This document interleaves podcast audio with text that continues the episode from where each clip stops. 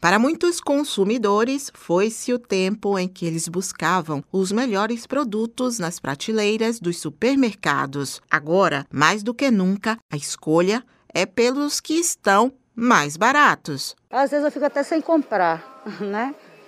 Mas, mas tem que comprar, compra mais em conta, né? Que seja uma marca boazinha, mas que seja mais em conta. A funcionária pública Joelma Carvalho diz que levar o que está mais barato é a solução para continuar comprando o que precisa. Porque se a gente for levar o que a gente usa, a gente não vai levar o quê? O que comer para casa, né? Os produtos de limpeza também não escaparam dos aumentos. Até julho, este segmento acumulava alta de 11%, mais que o dobro da inflação. A subida de preços inclui também os produtos de higiene pessoal. Nesse primeiro semestre, o sabão em pó, por exemplo, aumentou mais de 15%. A e alvejantes tiveram alta de 11%, detergentes 10% de aumento. Outro produto que subiu bastante e faz parte dos itens da cesta básica é o sabonete. O preço disparou quase 18%. Na média, os itens de higiene pessoal aumentaram mais de 7%. O economista Paulo Dantas esclarece que a alta do dólar e dos valores cobrados pelas matérias-primas colaboraram para o resultado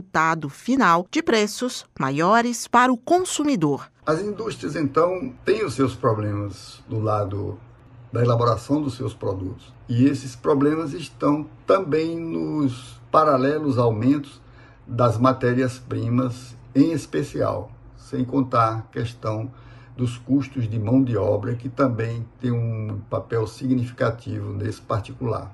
Na cesta de compras, os alimentos são prioridade e os produtos de limpeza ficam em segundo plano. Mas para garantir a limpeza em casa, a professora Josi Carvalho criou uma estratégia. Faz um esforço e, quando vê algum produto em promoção, compra em maior quantidade. Ela acredita que, a longo prazo, terá uma economia que vai ajudar a equilibrar o orçamento. Tem um cachorro, tem que manter a, a área bem limpa, higienizada, essas questões todas que envolvem a saúde, as doenças que vêm aparecendo também. Então, o sabão, por exemplo, é uma necessidade que eu não deixo de, é, como é que eu vou falar?